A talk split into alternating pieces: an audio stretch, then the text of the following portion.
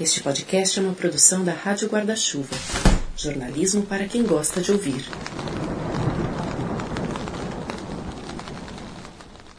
Oi, tudo bem? Se você está acompanhando a temporada regular do Põe na Estante, dessa vez sobre a América Latina, você já sabia que ia ter novidade por aqui hoje, né? Eu nem acredito que finalmente saiu do papel o Põe na Estante Ler o Mundo. É um desdobramento, um spin-off do Põe na original, mas para falar de livros de não ficção. O projeto é bem antigo, eu ensaiei essa estreia várias vezes, mas também foram vários os motivos para que o Ler o Mundo demorasse mais do que eu previa para nascer. Mas finalmente ele está aqui. Eu estou felicíssima de compartilhá-lo com você. Para começar, eu escolhi um livro que acho que tem bastante a ver com uma longa lista de debates contemporâneos.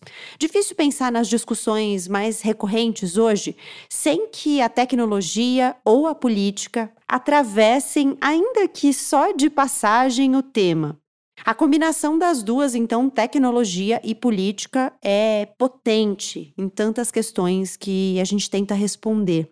E é essa conexão que nos guia pela conversa de hoje. Eu espero que você goste. Antes, como sempre, aquela indicação maravilhinda dos nossos parceiros da Rádio Guarda-Chuva, a rede de podcasts jornalísticos que o Painestante integra. Eu quero te recomendar hoje o Vida de Jornalista, do Rodrigo Alves, sempre de altíssima qualidade e que agora chegou ao episódio de número 100 com um especial sobre diversidade e inclusão nas redações. Tudo que o Rodrigo faz é muito bem feito. Quando terminar aqui, vai lá dar o play. Bora para nossa conversa? Esse podcast é apresentado por b9.com.br.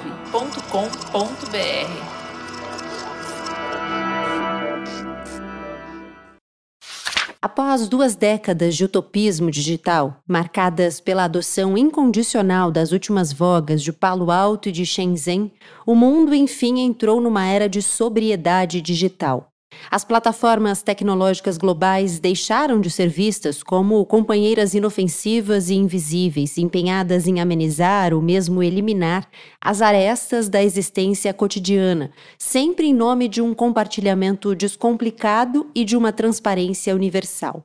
Agora, tais plataformas são cada vez mais percebidas como um bloco poderoso, com interesses mercantis ocultos, lobistas e projetos de dominação do mundo. A tecnologia digital da atualidade, ficou evidente, não é apenas ciência aplicada, como ainda sustentam as filosofias mais vulgares da tecnologia. Ela é, na verdade, um emaranhado confuso de geopolítica, finança global, consumismo desenfreado e acelerada apropriação corporativa dos nossos relacionamentos mais íntimos. Ao insistir nas queixas contra as práticas desprezíveis da Uber ou do Airbnb, ou contra as tendências monopolistas da Amazon ou do Alibaba, alguns críticos da tecnologia, a ocupação mais absurda do que essa, adotam uma visão geral invertida. Nossa sociedade digital, quaisquer que sejam suas falhas, não é a causa do mundo em que vivemos, e sim consequência dele. A liberdade está à venda e custa baratinho. A privacidade em compensação vale uma fortuna. A internet que o bielorrusso Eugênio Morozov desenha é um lugar escuro e sombrio, um caminho para a disseminação de notícias falsas, propaganda extremista, para o controle social e para a repressão política, para a vigilância em massa. A tecnologia, por sua vez, é muito mais uma criadora de problemas do que uma solucionadora deles. Aliás, os debates sobre ela caem vira e mexe em lugares similares, aqueles que sancionam aspectos perversos, cruéis do neoliberalismo. E o Vale do Silício? Ah, ele nos dá motivo de sobras para ser odiado. Mas odeio baixinho, viu? Porque eles têm os seus dados, conhecem o que você diz, o que você pensa, o que você sente até. Mas calma, não se assusta tanto, porque a emancipação talvez tenha jeito e talvez haja pistas para ela em Big Tech, Ascensão dos Dados e a Morte da Política, livro de Eugênio Morozov, tema do episódio de estreia do Põe Estante Ler o Mundo, que já começou.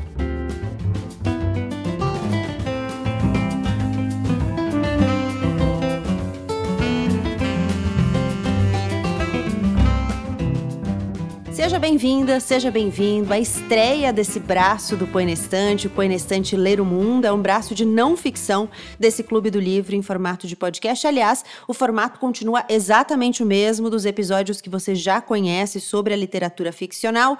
Eu, Gabriela Maier, convido duas pessoas para uma discussão que parte de um livro. Só que aqui, os livros que guiam os debates são de não ficção, esses debates extrapolam as páginas.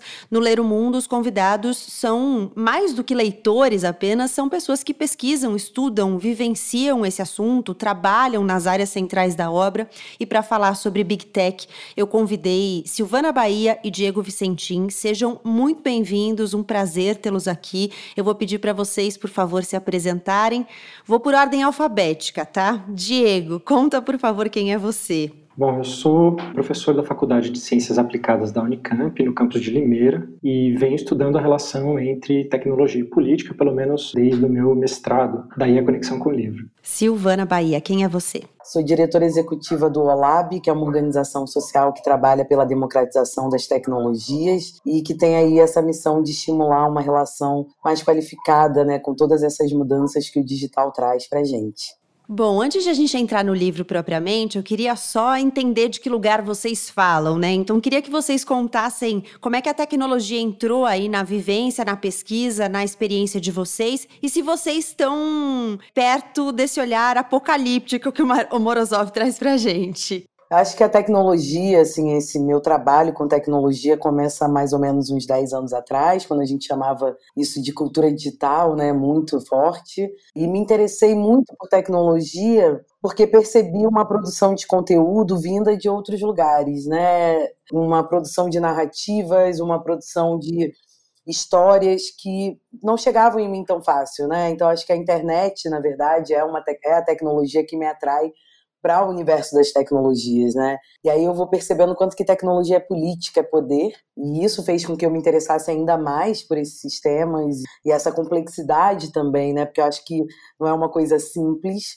né? não é sobre ser boa ou ruim, mas é algo que traz possibilidades e também inviabiliza várias outras coisas, que são coisas que a gente está pensando até agora, porque a gente está vivendo esses impactos. Né? Então, muito do meu trabalho e das pesquisas que eu faço tem a ver com os impactos que as tecnologias produzem na gente né? Quais são esses efeitos? O que está acontecendo com a nossa forma de se relacionar com o mundo e com as pessoas? Então é uma investigação que eu faço há um tempo e esse livro do Morozov, eu, eu acho que eu estou bem, bem do lado dele, assim, muitas questões. Eu acho que ele é muito apocalíptico e é difícil. Tava falando um pouco antes com a Gabriela sobre como fazer essa leitura e depois ficar de boa, porque é um pouco difícil, né?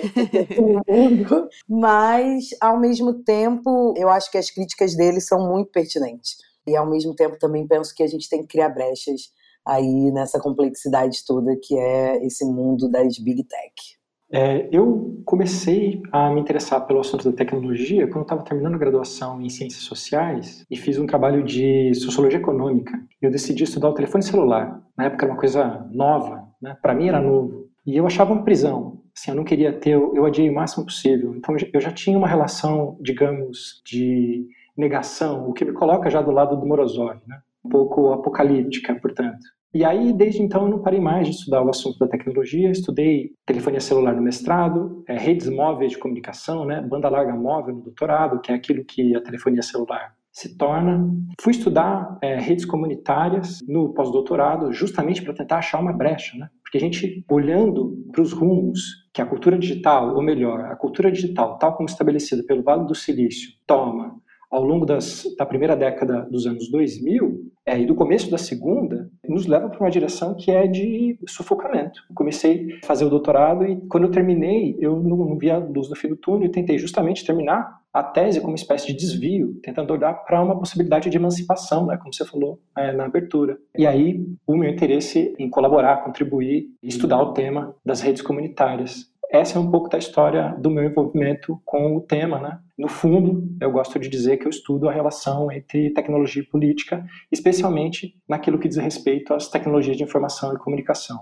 Bom, e o livro ele é essencialmente isso, né? A relação entre tecnologia e política, e ele vai passar por uma série de pontos para a gente chegar nesse debate. E já que você puxou o gancho, Diego, do Vale do Silício, eu quero começar por aí, porque o Morozov também começa por aí, né? Ele faz uma introdução falando do capitalismo tecnológico e da cidadania. Eu acho que ele traz alguns aspectos que a gente já conhece de uma maneira geral do Vale do Silício, mas eu acho que ele traz algumas coisas também que nos escapam, inclusive como o Vale do Silício conseguiu acabar dominando a nossa maneira de pensar a tecnologia e a própria subversão, porque ele vai dizer que a entrada no, no início ali, né, do pessoal do Vale do Silício chegou como uma ideia de contracultura. Então ele vai falar do Steve Jobs, por exemplo, quase como um hippie, um opositor do capitalismo, né? Eu fiquei pensando se essa ideia de uma contracultura que tentava se desenhar ou que era parte da conversa ali de como eles eram apresentados e como se apresentavam, se isso ajudou a nos convencer de que era uma alternativa aos problemas que a gente já conhecia e às soluções novas que a gente queria alcançar. Para escapar à opressão, era preciso comprar a emancipação no próprio mercado. E havia pouca diferença entre uma opressão das corporações ou dos eventuais compromissos para com os concidadãos. A burocracia institucional era um alvo particularmente importante, um resquício das lutas anti-institucionais. Visavam hospitais e escolas como estabelecimentos opressores, travadas na década de 1970. Nesse contexto intelectual mais amplo, é que se entende por que Steve Jobs pôde, com tanta facilidade, se apresentar como um herói da contracultura que enfrentava os poderes estabelecidos. E, de fato, os primeiros usuários da Apple podiam hackear o computador, modificá-lo à vontade, pois a empresa se colocava contra os outros fabricantes de computadores que não permitiam alterações em seus hardwares. Nesse sentido, o ato de hackear era uma crítica moral do capitalismo tecnológico contemporâneo. Aos poucos, contudo, a alternativa oferecida pela Apple tornou-se o próprio sistema vigente, para virar um hacker, bastava comprar os produtos da Apple, que logo se tornaram tão fechados quanto os dos seus primeiros concorrentes. A crítica moral evaporara. Tratava-se de puro marketing aspiracional, um conto de fadas que convenceu a classe média norte-americana de que ela também poderia ser ousada e cool, mas no âmbito do mercado, Três décadas depois, o que se nota é que o Vale do Silício encampa a mesma retórica da emancipação por meio do consumo, mas de maneira bem mais sinistra. Na década de 1970, Stuart Brand simplesmente selecionava e indicava os produtos que apreciava, ele mesmo não os produzia. Hoje, porém, o Vale do Silício fica feliz em nos fornecer uma multiplicidade de ferramentas para enfrentar o sistema ferramentas produzidas lá mesmo, no Vale do Silício. O apelo global desse tipo de retórica somente pode ser entendido se lermos essas tendências em contraposição a outras duas. A primeira é o surgimento da desconfiança pós-moderna diante de tudo o que seja remotamente consolidado, de imediato percebido como corrupto e a serviço de interesses escusos. E a segunda, o triunfo da ideologia neoliberal subsequente à Guerra Fria, que suprimiu com êxito os aspectos não econômicos da nossa existência social, fazendo com que a identidade do consumidor sobrepujasse a do cidadão.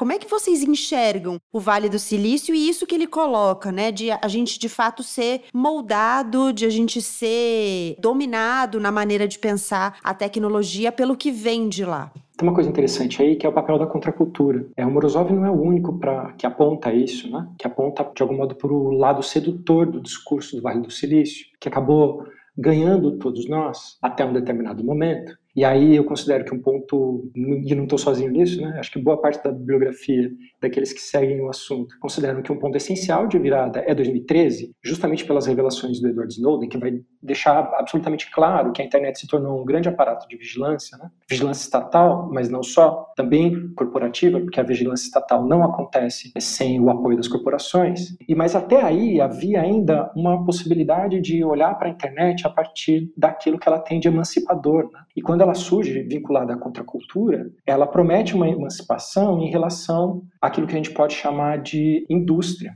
né, ao mundo, ao capitalismo. Sistema, talvez. Exato, ao sistema industrial, ao capitalismo industrial. E aí ela, ela aparece com essa proposta, até certo ponto ela faz isso, mas ela se, se institui como novo modelo hegemônico de negócio, né, como novo monopólio aliado às finanças. Né. Aí não pode esquecer, acho que esse é um ponto central do livro, é essa aliança entre as empresas é, do Vale do Silício, as Big Tech, com os grandes conglomerados financeiros, né, com o capitalismo financeiro. Exatamente. Acho que o Morozov ele pontua muito bem essa coisa dos investimentos, né, nessas ideias que parecem ser ideias assim, ah, trariam talvez soluções para problemas reais que a gente tem no mundo, né? E, e eu acho que 2013, sem dúvida, é um ano aí de virada até de um olhar muito mais crítico, né, para todas essas mudanças. E tem uma observação que eu eu, que eu gosto sempre de fazer e que acho que está muito aí na linha do Morozov, que é, poxa, a gente tem tanto, tanta tecnologia hoje, né? São tantas coisas que surgem o tempo todo e que vêm através desse discurso de vamos melhorar a vida ou a sua saúde, teremos dados para saber se você vai ter, enfim, para prever futuros. Só que na realidade a gente vê que as desigualdades sociais, elas não, inclusive elas se aumentam, né? Nesse processo de boom tecnológico. E aí eu fico me perguntando perguntando, é uma das questões do que eu investigo, assim, né? Cadê a ponte, né? Por que, que a gente separa o tempo inteiro também essas tecnologias produzidas no Vale do Silício que prometem soluções para vários problemas, mas a gente destaca elas de um, da vida, né? De um, da vida que eu digo em sociedade, assim. Pensar essas questões que são questões muito antigas, elas não começaram com o Vale do Silício. E isso é uma coisa também que é, é, é sempre uma incógnita para mim pensar um pouco essa separação que a gente faz, né, em geral na sociedade dos problemas e das questões questões que a gente tem em relação à desigualdade e, e, essa produção de tecnologia que vem, né, principalmente do Vale do Silício, que dita aí muitos dos nossos gostos e das nossas escolhas, que constroem políticas, né, que pautam a economia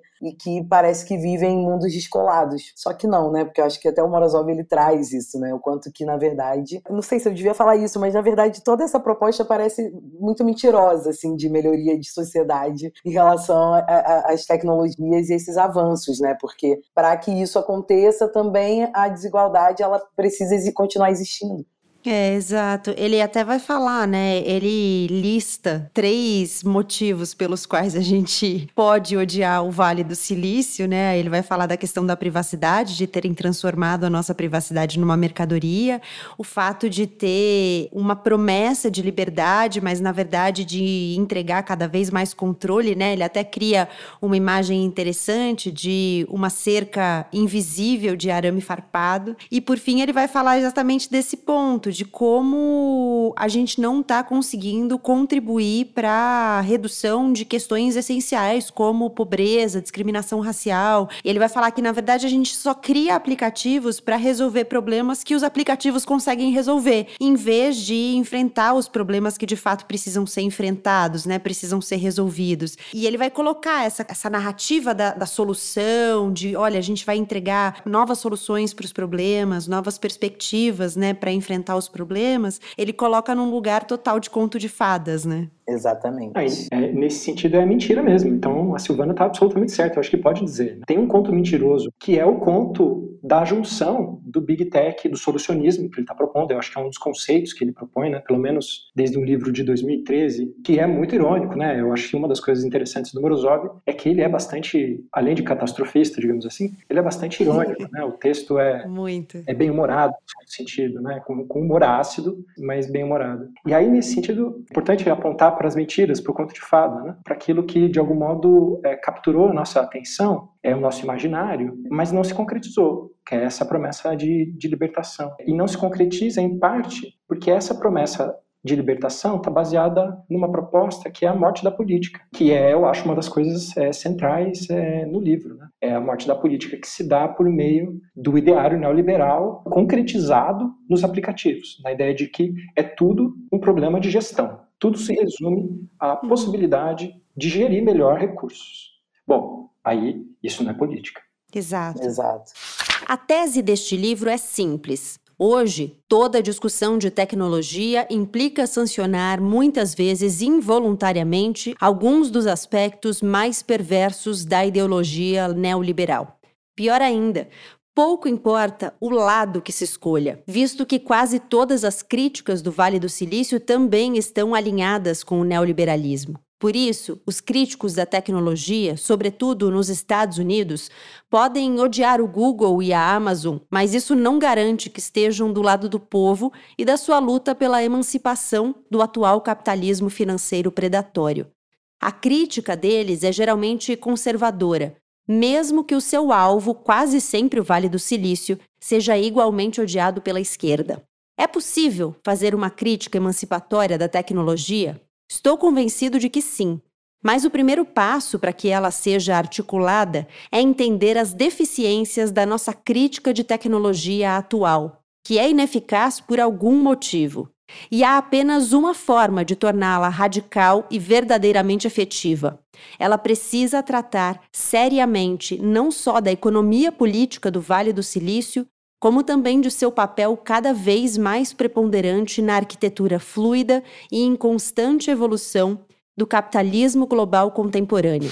Você cai num lugar em que você desqualifica, como ele vai colocar, talvez desqualificar eu esteja até sendo generosa na palavra que eu escolhi, mas você desqualifica o indivíduo, né? e o Estado propriamente, porque o indivíduo ele vai falar de uma questão que se coloca que é é uma nova projeção para o indivíduo, uma nova expectativa até e um, um novo desejo que se cria, que é você ser a sua marca então, você precisa fazer uma gestão, inclusive, além dos seus recursos, você precisa fazer uma gestão do que você entrega para o mundo, né? Ele vai falar de um mercado de reputações que se cria. Então, os aplicativos, eles estimulam esse, esse mercado de reputações, porque você atribui reputações às outras pessoas, aos prestadores de serviço, por exemplo. Os prestadores de serviço atribuem reputações a você, e isso vale ali nesse mercado, né? E tem uma questão também de você colocar disposição os seus recursos de forma integral, em vários âmbitos. Então,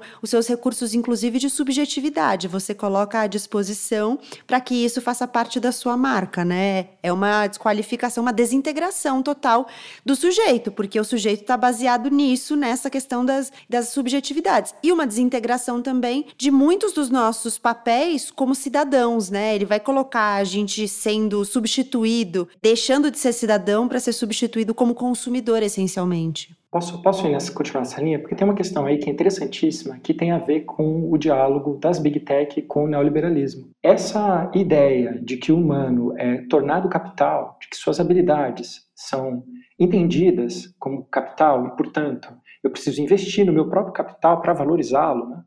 E aí, claro, né, os sistemas de, de avaliação nos aplicativos vem para, de algum modo, concretizar isso. Né? Uma ideia que já está colocada desde os anos 50, quando se começa a pensar no humano como capital e na educação como meio de valorizar o capital humano.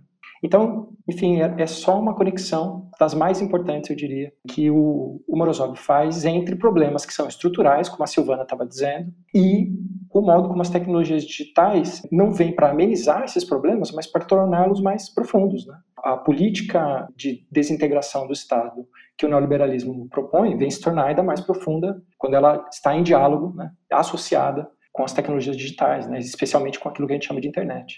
E eu acho que isso tem muito a ver, inclusive, com a escala, né, que é, especialmente a internet tem, né, e com esse impacto. Sobre o neoliberalismo, eu tinha até destacado uma frase dele aqui, né, que ele fala: Porém, no mundo em que se escasseiam os vínculos sociais e o sentimento de solidariedade, a Uber, tal como a Walmart na geração anterior, faz todo sentido. Ela oferece um serviço mais direto, eficiente e o mais importante, mais barato. O que pode querer um típico cidadão neoliberal? E aí eu acho que tem uma coisa muito forte, Gabriela, dessa morte também de, da crença do Estado, né? De você acreditar de fato que o Estado é uma entidade que tem né, uma ligação ali com as questões sociais, o bem social, com a estrutura da sociedade como um todo, que não está focado necessariamente no indivíduo. E aí, mais uma vez, eu faço um link né, com o próprio Estados Unidos, culturalmente, né, muito focada no indivíduo. É, mais uma vez, eu acho que essas questões, que são muito fortes aqui apontadas no livro, que a gente está vivendo, na verdade, não são questões novas. Né? O que, para mim, chama atenção é essa escala. O digital ele tem uma potência também de escala e aí a escala, desde de um, a escala de uma ideia, de uma subjetividade, de uma forma de ser, de uma forma de ver o mundo, que é muito impactante, né? Que aí a gente começa e as pessoas a gente compra, né? Muitas vezes facilmente, né? Até porque a gente é, é, é feito para que a gente compre, para que a gente não questione, para que a gente ache que isso é natural, digamos assim. Eu acho essa ideia do natural interessante, é natural porque tem uma pretensa objetividade, né? Ele de algum modo faz a conexão quando trata do, da questão da inteligência artificial e daquela daquele ponto sobre a gestão que eu estava mencionando agora há pouco, que vocês também passaram por ele. A gestão ela tem que ser feita de maneira objetiva, baseada em quê? Em dados Em tese, está lidando com um tipo de realidade que é objetiva, mas que na verdade captura e faz funcionar uma série de subjetividades. Então, ela de fato tem muitas escalas, né? ela atravessa uma quantidade de planos é incrível, vai desde uma superestrutura, digamos assim, global de comunicação até a subjetividade de quem está o tempo inteiro sendo vigiado a partir do telefone celular, né? Que está tendo o humor controlado de acordo com a quantidade de vezes que o telefone trepida, né, ou quantidade de luz que o telefone capta. Então, tem patentes né, de empresas descrevendo metodologias de inferência sobre o humor do usuário a partir de variáveis como essa. Então, vai desde a subjetividade até uma infraestrutura de comunicação global sobre a qual a gente não tem o mínimo controle. Né? No fundo, é disso que se trata. Ele diz assim: isso está no controle de cinco grandes empresas, e são elas que, de algum modo, estão ditando as regras daquilo que a gente entende como sendo política e comunicação. A dialética do empoderamento atua por vias misteriosas. Não há dúvida de que os dispositivos inteligentes poupam tempo a fim de que possamos dedicá-lo ao trabalho que nos permite pagar por seguros personalizados e mais caros, ou enviar mais e-mails relacionados ao trabalho, ou preencher outros formulários requeridos por algum sistema recém-computadorizado. O Facebook, o concorrente mais próximo do Google, usa o mesmo truque no campo da conectividade. A sua iniciativa, internet.org, hoje presente na América Latina, no Sudeste da Ásia e na África, foi ostensivamente lançada para promover a inclusão digital e o acesso à internet nos países em desenvolvimento. E, de fato, esse acesso é obtido mas sob condições bastante específicas. O Facebook e outros poucos sites e aplicativos são gratuitos, porém, para todo o restante, o usuário tem de pagar, muitas vezes com base na quantidade de dados consumidos por aplicativos individuais. Em consequência, poucas pessoas, cabe lembrar aqui que se trata de populações muito pobres, têm a possibilidade de acessar o conteúdo externo ao do império do Facebook. Aqui se nota de novo a regra de Varian. À primeira vista, os pobres desfrutam daquilo que já está ao alcance dos ricos, no caso, o acesso à internet. Mas não custa muito identificar a distinção crucial. A diferença dos ricos, que pagam com dinheiro pelo acesso, este é adquirido pelos pobres com os seus dados.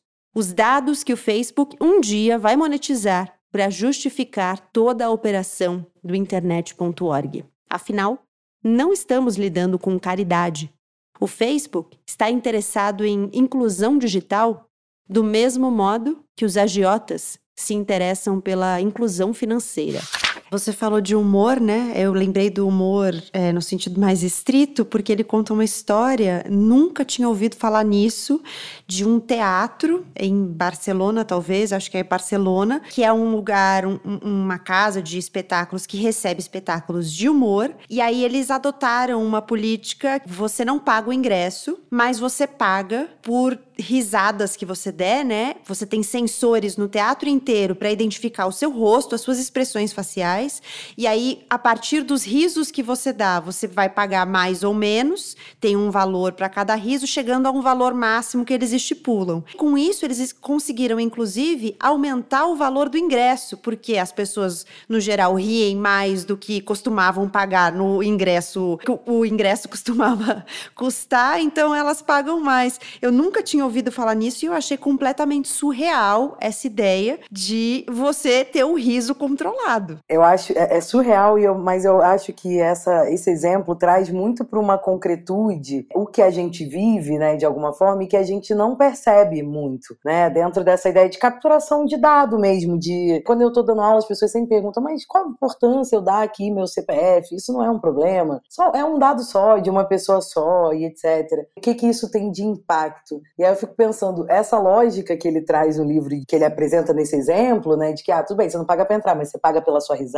isso é, é tipo, é a materialização do que que vale também, né, pensando aí os nossos dados, para essas empresas, né, ou para essas cinco empresas, né, que bem o Diego disse. Então acho que é bom também, porque acho que tem uma dificuldade nesses debates sobre tecnologia, né, em geral, e pensando em todas as tecnologias, que é de materializar as coisas. Muitas vezes, assim, por mais, ah, tá, meus dados, mas não tá me afetando, assim, né? As pessoas, em geral, não têm, não trazem isso, assim. E eu gosto desses exemplos que materializam e dá uma concretude que você fala, ah, Agora eu tô entendendo melhor. Ah, é assim que funciona? Né? Eu acho que isso também é um desafio para esses tempos, né? De pensar linguagens que a gente possa, de fato, comunicar e discutir esses assuntos com pessoas, inclusive, que não estão dentro dessa bolha, né? Ou das tecnologias ou da pesquisa sobre. É, eu gosto desse exemplo também, que ele remete a uma coisa importantíssima e que tem a ver com aquela história de, da promessa da libertação. Porque você pode pensar assim, pô, eu vou entrar e não vou pagar nada, só vou pagar se rir.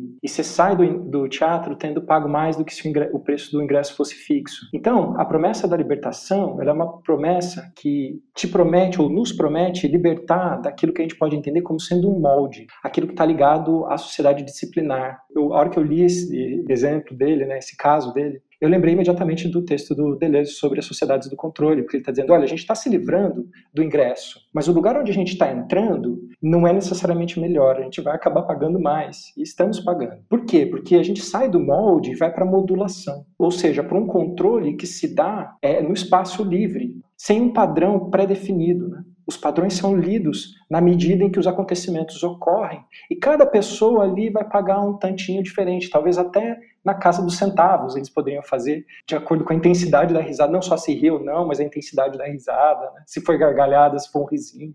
Daria para modular o preço de ingresso de todo mundo. Né? E aí, no fim das contas, a gente inicialmente se sente é, libertado de um regime de poder que era, digamos assim, mais duro, e entra no regime de poder que é mais maleável, mas que é tão ou mais perverso, justamente porque está lidando com a questão da subjetividade, está capturando a nossa subjetividade e uma parte pequena dela, às vezes, mais importante, que é aquilo que escapa a partir das nossas feições, né? E aí, tecnologia de reconhecimento facial, de leitura biométrica, né? É isso, de algum modo, que está vindo no futuro próximo, inclusive a partir de promessas como 5G, revolu quarta revolução industrial e etc. Que na verdade já são construídas no presente, né, Diego? O uso da, dessas inteligências artificiais e tudo mais, a própria biometria, né, quando a gente pensa não direito ao anonimato mais. O que, que é isso, né? O que, que são essas tecnologias que estão mapeando a gente o tempo inteiro e, enfim. As três obsessões dos americanos, tecnologia, condicionamento físico e finanças, finalmente convergiram no Fitcoin, um novo aplicativo que permite ao usuário monetizar suas idas à academia de ginástica. O mecanismo é simples. Integrando-se aos rastreadores de movimento e wearables, dispositivos de vestir, mais comuns, o aplicativo converte nossas pulsações cardíacas em uma moeda digital. Os criadores da Fitcoin esperam que, assim como sua irmã mais velha, a Bitcoin, essa moeda possa ser usada para compra de produtos exclusivos de parceiros como Adidas, assim como para reduzir o custo do plano de saúde. É possível que a Fitcoin não resulte em nada. No entanto, o princípio subjacente a ela aponta uma transformação mais ampla da vida social sob condições de conectividade permanente e mercantilização imediata. O que antes se fazia por prazer, ou só para cumprir as normas sociais, passa a ser firmemente guiado pela lógica de mercado. As outras lógicas não desaparecem, mas se tornam secundárias em relação ao incentivo monetário. A capacidade de mensurar todas as nossas atividades remotamente tem descortinado novos caminhos para a especulação, já que qualquer um, de grandes empresas, asseguradoras e até governos, pode criar engenhosos esquemas compensatórios para estimular o comportamento de consumidores que estão atrás de dinheiro rápido. Em consequência, até mesmo as atividades diárias mais corriqueiras podem ser atreladas aos mercados financeiros globais. No final, acabaremos todos negociando com derivativos que associam o direito de receber determinados serviços médicos em função do nosso comportamento físico. É assim que o condicionamento físico e a saúde corporal vão aos poucos se subordinando ao domínio do dinheiro e das finanças. Queria fazer um comentar uma coisa sobre isso, né, que ele também fala aqui no livro, mas com outras palavras, o quanto que esses dados também que a gente coleta, né, e que muitas vezes delegamos aí para as tecnologias essas decisões isentas de preconceitos ou de qualquer outra questão. Na verdade, também quanto que esses dados também já têm cultura, né? O quanto que esses dados também já são estereotipados, né? O quanto que eles já carregam determinadas visões sobre os indivíduos, né? Então isso também é uma, acho que é uma grande problemática, né, nesse debate hoje quando a gente pensa a inteligência artificial aí que já é presente, mas sem dúvida está aí construindo esses futuros que nos que, né, que estão reservados para gente. Deixo até o convite, inclusive, para quem se interessar mais por essa discussão, para ouvir o episódio do Elas com Elas sobre algoritmos e robôs interferindo nos padrões de comportamento. A Silvana participa, Elas com Elas é meu podcast na Band News FM. A Silvana é uma das entrevistadas e a gente fala sobre isso, né? Sobre como a produção de tecnologia não é neutra, né? Então, a produção do dado, a construção da tecnologia, ela já sai com um viés e isso é muito importante. E aqui no livro, acho que os exemplos dele, você falou de concretização, né, Silvana? Eu acho que ele faz muito bem isso de concretizar e deixar escancarado para gente como a gente está sendo enganado no sentido de que a gente tem cada vez mais a impressão de que a gente está fazendo escolhas, quando na verdade a gente está sendo direcionado a escolhas sem perceber. Então, os nossos dados são usados também para isso, né? Para nos direcionarem a estímulos que talvez vão ser definidores para escolhas que a gente vai fazer, só que a gente acha que a gente está fazendo a escolha por conta própria, quando na verdade a gente já traçou uma trajetória que sugeriu que talvez esse comportamento nosso possa ser uma possibilidade, inclusive de consumo. E aí, com o compartilhamento desse dado, do que a gente fez nessa trajetória, a gente recebe estímulos para seguir por esse caminho ou por aquele. E a gente está iludido, né? Porque a gente está achando que, nossa, olha quantas possibilidades, eu estou aqui fazendo escolhas, mas você não está. Exato, eu acho que isso tem muito a ver com o que o Diego trouxe, né, sobre liberdade, né, essa ideia de liberdade. É a ideia de liberdade vinculada à escolha. Tem abertura de um livro chamado O Humano está obsoleto, de um filósofo chamado Gunther Anders. E ele inicia, ele está fazendo a crítica às, às mídias de massa ainda antes da internet. E ele está já falando sobre essa questão da escolha. E ele começa dizendo, contando a história de uma pessoa que foi condenada à morte e ela tem, é, no dia que ela vai ser executada, a escolha é, entre dois pratos. Ela pode escolher o que, que ela vai, qual vai ser a última refeição dela. Então, a nossa escolha é, é colocada na mesma chave. A gente não pode escolher não escolher. A gente não pode escolher aquilo que não está sendo colocado no cardápio. Então, eu acho que o, o livro do Morozov, de algum modo, coloca isso claro em alguns momentos, quando ele é mais ácido. Ele uhum. coloca isso claro, olha, a gente, a política morreu, né? Por isso que ele indica isso, né? É uma, uma formação grave, né, gente? Falar que a política morreu, né? A ascensão dos dados e a morte da política é o subtítulo do livro. É uma, é uma acusação grave dizer a política morreu, mas é um tipo de política que ele está indicando a morte. Que é qual? Aquela que, de algum modo, advoga pela mudança é, radical, aquela que tenta observar as causas e não os efeitos. E aí é justamente essa a, a, o papel da gestão, né? Da gestão a partir de dados, ou seja, controlar os efeitos. E controlar os efeitos não tem a ver com transformação social. Portanto, não tem a ver com política. Então é essa a ideia de política que ele está dizendo que que morreu. Agora, a política como meio de exercício do poder, né, de governo, essa está funcionando a todo vapor, justamente é. porque a gente está sendo governado, né? Essa está robusta. e para não chorar, né? Como construímos um bem-estar social que seja ao mesmo tempo descentralizado e ultra estável? Algum tipo de renda mínima garantida, por meio da qual alguns serviços sociais são substituídos por transferências diretas de renda para os cidadãos, atende ambos os critérios. Criar condições apropriadas para o surgimento de comunidades políticas em torno de causas e questões que lhes pareçam relevantes seria outro passo. A plena conformidade com o princípio da ultraestabilidade determina que tais questões não podem ser antecipadas ou impostas de cima por partidos políticos ou sindicatos e devem permanecer não especificadas. O que pode ser definido é o tipo de infraestrutura de comunicação necessária para sustentar essa causa. Ela deve ser de livre acesso, de difícil rastreamento e aberta para usos novos e subversivos. A atual infraestrutura do Vale do Silício é excelente para atender às necessidades do Estado e não às necessidades dos cidadãos organizados por conta própria. Claro que ela pode ser reimplantada por causas ativistas, o que costuma ocorrer, mas não há motivo para aceitar o status quo como ideal ou inevitável. Porque, afinal de contas, se apropriar de algo que desde o início deveria pertencer à população, enquanto muitos dos criadores da internet lamentam quão baixo caiu a sua criatura, a raiva deles é mal direcionada. A culpa não é dessa entidade amorfa, e sim, antes de tudo, da ausência de uma política tecnológica robusta de esquerda, uma política que se possa contrapor à agenda pró-inovação, pró-ruptura e pró-privatização do Vale do Silício. Na ausência de tal política, todas essas comunidades políticas emergentes atuarão com as asas cortadas. Não se sabe se o próximo Occupy Wall Street vai conseguir ocupar algo numa cidade verdadeiramente inteligente. Muito provavelmente, seus ativistas acabariam censurados e eliminados. Vou voltar ao que a gente falava antes, porque tem uma coisa que tem a ver com a, a a compreensão do que é o coletivo e do que é o individual, né, que é uma transformação cultural importante que vai basear tudo isso que ele está dizendo, que é até algo que a, a, Silvana falava quando ela leu uma citação falando das vantagens, né, de você escolher, por exemplo, o serviço do Uber.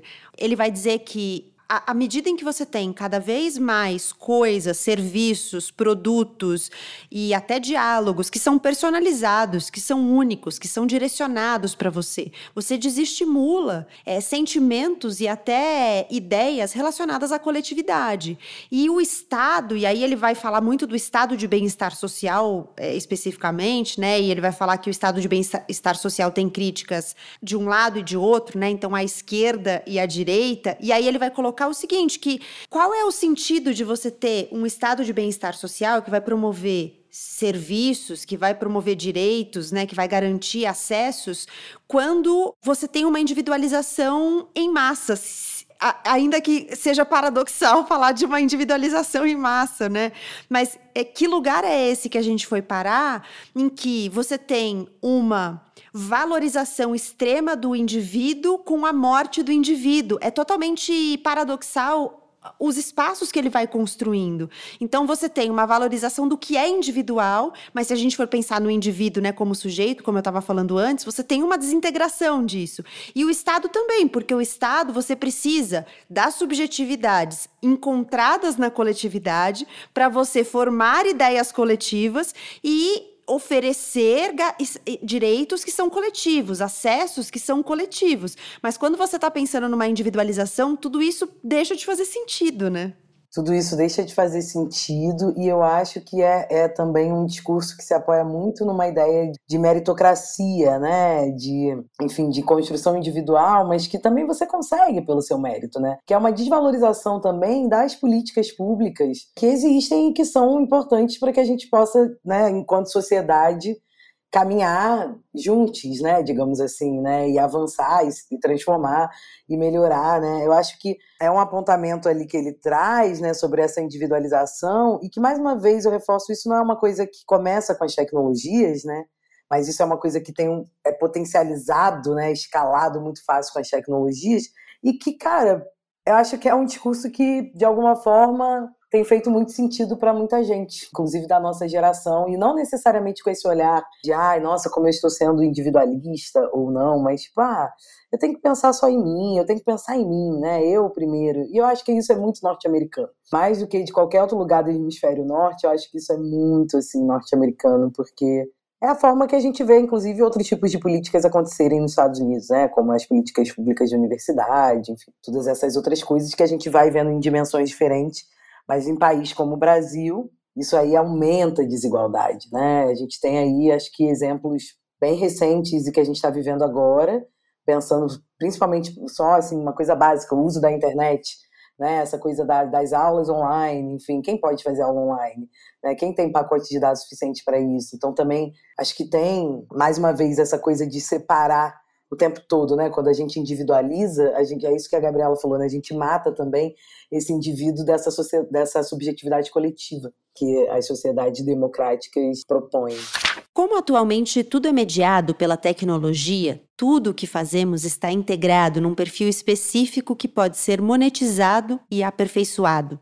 Tais rupturas tecnológicas têm origem em todos os campos, menos na tecnologia. Elas são viabilizadas pelas crises políticas e econômicas que se abatem sobre nós, ao mesmo tempo que suas consequências afetam profundamente a forma como vivemos e nos relacionamos.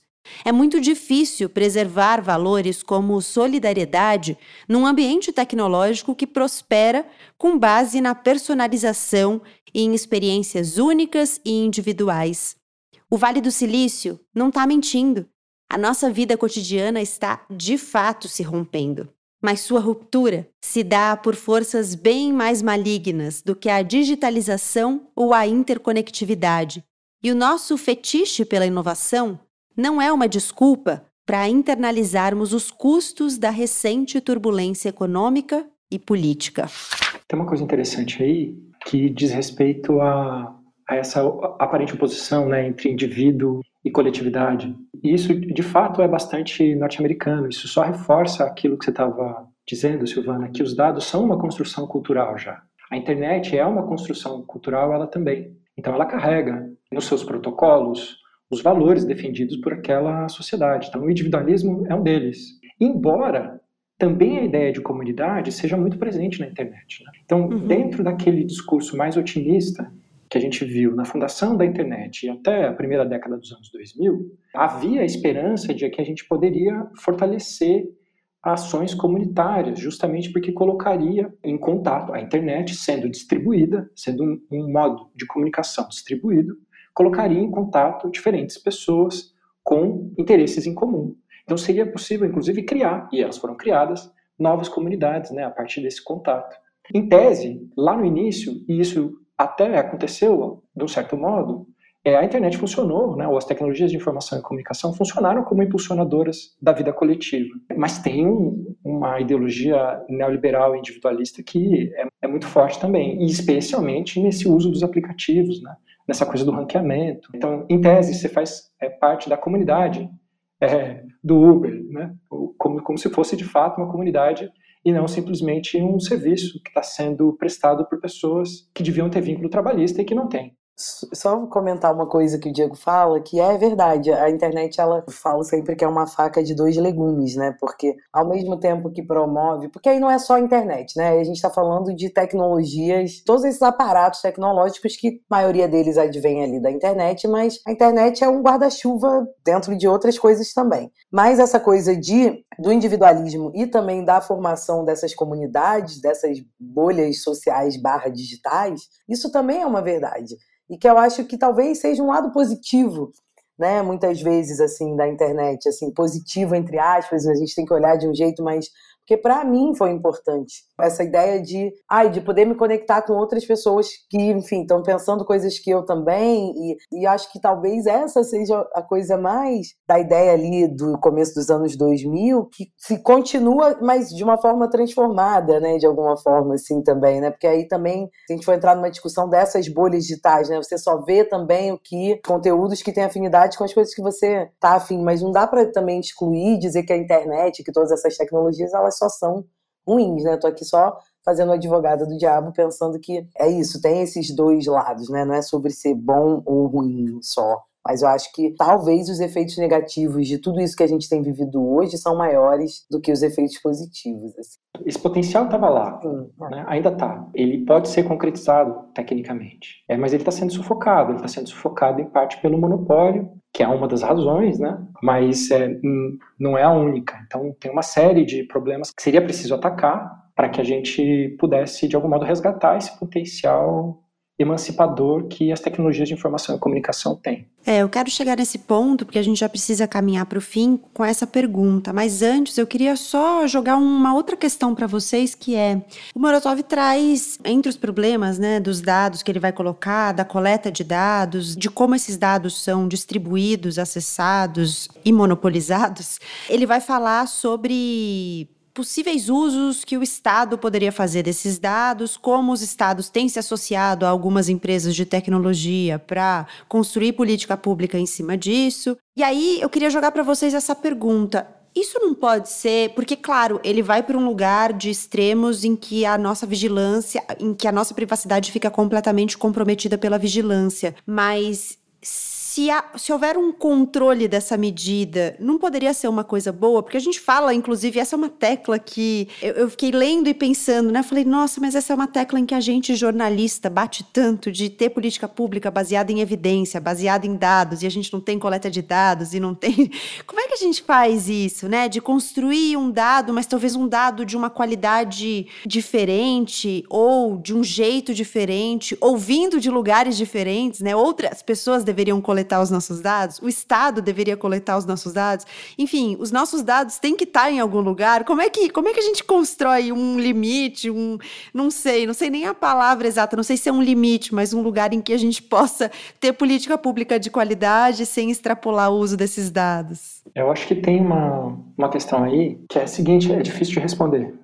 Essa Muito pergunta que você faz, Gabi. Não tem resposta pronta. Nós estamos tentando construir. É claro que a utilização de dados para a política pública, desde que essa utilização seja feita de maneira transparente, primeiro ponto.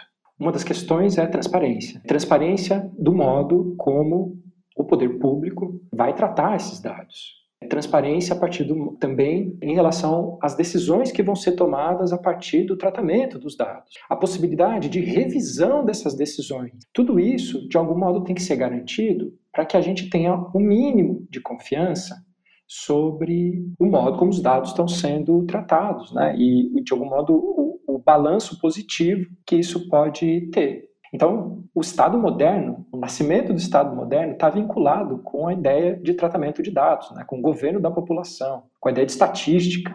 Estatística é a ciência do Estado, vai dizer o Foucault. A gente não separa o modo como o Estado age dessa gestão baseada em dados. Essas duas coisas estão vinculadas. A questão é que, do ponto de vista democrático, do ponto de vista de uma gestão minimamente transparente, não pode continuar sendo do jeito que está. Então, a gente está vendo que a SERPRO, por exemplo, vai ser privatizada, não, está em vias de ser privatizada. Ela reuniu uma série de bancos de dados, inclusive dados que são sensíveis dos cidadãos e cidadãs brasileiros, e agora ela vai ser privatizada. E, e como é que isso vai ser feito? O que, é que vai ser, poder ser feito com os dados a partir dali? Que a gente não sabe.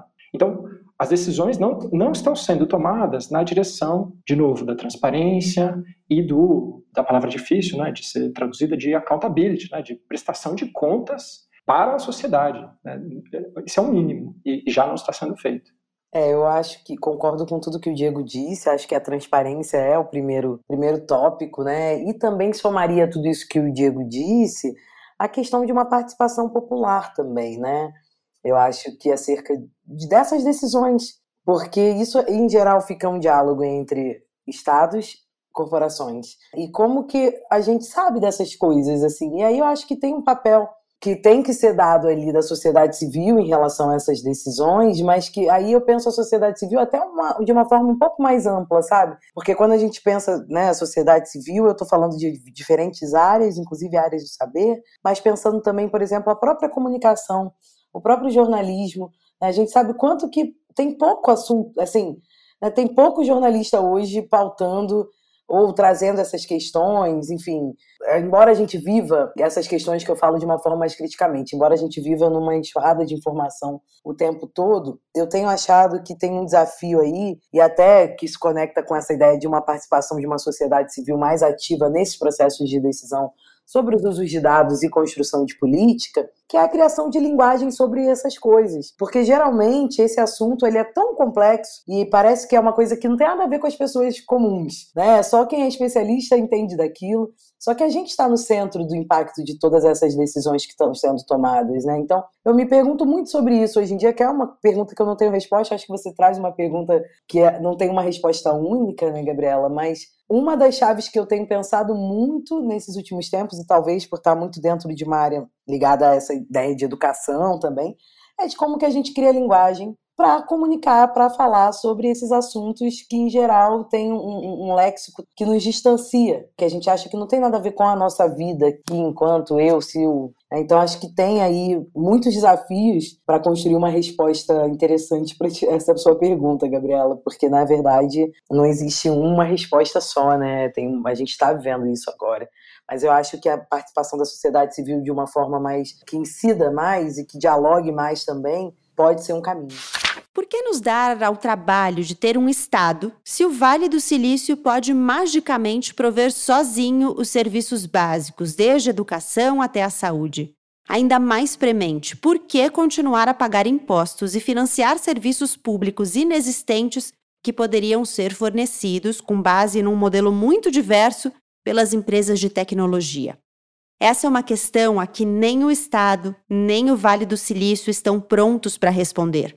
O que se nota é que o Estado moderno não se incomodaria se as empresas tecnológicas assumissem o protagonismo, contanto que permitissem que ele se concentrasse na tarefa que mais aprecia: o combate ao terrorismo.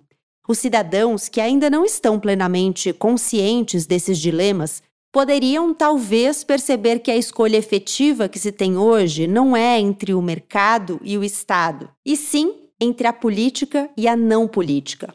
É uma escolha entre um sistema desprovido de qualquer imaginação institucional e política, no qual uma combinação de hackers, empreendedores e investidores de risco é a resposta padrão para todos os problemas sociais, e um sistema no qual as soluções explicitamente políticas, aquelas que podem questionar quem, cidadãos, empresas ou Estado, deve controlar o que e sob quais regras, continuam a fazer parte da discussão. Seja qual for o nome do regime que o Vale do Silício vem ajudando a inaugurar, uma coisa é certa: não se trata de um socialismo digital. A gente podia ficar aqui muitas horas, né, discutindo todas as questões que o Morozov traz. É um livro que traz muitos pontos, vários além dos que passaram aqui pela nossa conversa, mas a gente deixa também a provocação aí e o convite para as pessoas que quiserem buscarem o, as coisas que o Morozov escreve. Big Tech do Morozov tem tradução do Cláudio Marcondes, é da editora Ubu, tem 189 páginas, não é um livro grande, ele escreve de maneira acessível, né? Ele colabora com muitas revistas, com muitos jornais, então acho que ele escreve é, facilitando a nossa compreensão, não escreve de maneira tão técnica. Claro, ele vai usar esse léxico, né? Mas eu acho que ele traz uma possibilidade de acesso a esse conhecimento, né? E aí eu quero terminar justamente perguntando, estendendo a vocês a pergunta que o Morozov coloca, que é: é possível fazer uma crítica emancipatória da tecnologia, e aí essa crítica emancipatória talvez passe por esse lugar justamente do qual Silvana falava, que é a participação das pessoas mais de perto, a distribuição melhor desse conhecimento e desse acesso, a, o aprendizado de como nomear e como cobrar o que vem desses lugares produtores de tecnologia? Olha, eu acho que todos esses caminhos que você aponta aí, né, você falou nesse resumão, são caminhos, são possibilidades, mas não tenho, não consigo dizer se é, é, é certeza de que a gente vai ter talvez uma, um, um debate emancipatório em relação a todas essas tecnologias, mas a certeza que eu tenho é que assim a gente não volta para o analógico, né? Isso é uma realidade. Né? O digital ele é uma realidade, a gente vai ter que lidar com ele e ele é um, uma, tudo que ele levanta são problemas, questões complexas mesmo, né? E eu acho que Por isso que eu acho tanto que tem uma coisa aí, uma importância que é de ampliação de repertório para esses assuntos. A gente precisa ampliar os nossos repertórios acerca desse, desses debates. É por isso que eu acho que o jornalismo tem uma função super especial nisso, e nós, educadores, professores também. E acho que assim a gente vai começar a construir né, uma ideia de uma resposta mais robusta porque o problema é robusto, né? Então, não só o problema, não estou querendo só trazer isso como uma questão negativa, mas a questão é robusta, né? E complexa. Então, talvez ampliação de repertório, participação popular e, e diálogo entre diferentes áreas do saber pode ser aí uma, uma chave. Estou de acordo. Eu acho que a questão de fato tem a ver com, com criar repertório, com criar linguagem, linguagens que escapem da linguagem digital, inclusive, né? Identificar a potência dessas linguagens. De algum modo, um, uma das coisas para as quais o Morozov está chamando atenção é a mediação digital de tudo, se não me engano. E essa mediação digital de tudo só pode ser feita justamente por uma revolução, digamos assim, que aconteceu na linguagem. Né? A gente assume a partir daquilo que alguns chamam de virada cibernética, que existe a possibilidade de traduzir tudo em linguagem digital, né? nossos sentimentos, né? nossa subjetividade pode ser traduzida em linguagem que o computador entende. Então é de fato uma questão de linguagem e a gente tem que criar linguagem para de algum modo é, descrever isso e ao mesmo tempo levantar possibilidades de outros mundos, né? de outras técnicas ou cosmotécnicas. E isso passa, eu acho que o, o, próprio Morozov, de algum modo, aposta nessa direção, isso passa por um, por um processo que é de apropriação da técnica. Então, sim, estou assino embaixo do que a Silvana disse, de que a gente não volta mais para o analógico. O analógico ainda existe, ele está aqui, ele é nosso contemporâneo. Ele não está só no passado, ele é, é nosso contemporâneo. Mas o digital também dá agora. E aí, então, é preciso, é, de algum modo, apropriar a linguagem digital de uma maneira emancipadora. E acho que existem muitos movimentos sociais que estão fazendo isso. Mas isso é minoritário, né? como deve ser, de algum modo. E isso não quer dizer que a gente não deva continuar fazendo a crítica emancipadora do monopólio, né? do, do grande poder que está sendo exercido é sobre nós a partir dessas plataformas. É preciso entender esse poder, descrever esse poder, jogar luz sobre ele. Olha, eu tô muito feliz com a nossa conversa, inclusive porque eu tô com o coração um pouco mais quentinho depois da leitura desse livro, depois de falar com vocês. Então achei ótimo. Silvana e Diego, queria agradecer muito a disponibilidade de vocês para discutir esse assunto, para discutir esse livro. Foi um prazer enorme ter vocês aqui no Põe Estante. Muito obrigada. Eu que agradeço, Gabriela, eu agradeço também, Diego, pela troca. É um prazer conhecer. Quero ir atrás do seu trabalho para saber mais sobre essas coisas que você tem produzido aí na academia. Muito obrigada pelo espaço, gente. Obrigado, Silvana. Eu conheço o trabalho do, do Olab, parabéns. Fico muito feliz de estar aqui compartilhando esse espaço com você. E estou feliz também pelo convite, Gabriela. Muito bom te rever e muito bom poder conversar aqui sobre esse livro, que é um livro interessante e que serve muito bem a aquilo que de algum modo a gente está fazendo aqui, né, tentando levantar questões relativas a essa coisa que é a relação, a conexão entre tecnologia e política.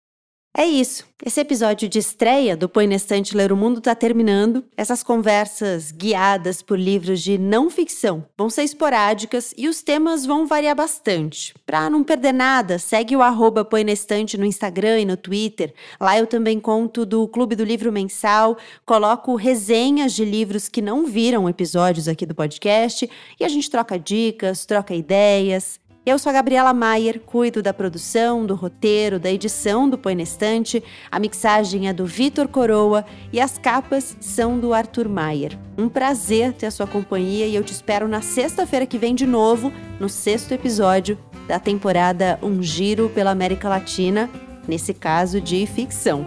Obrigada e até lá!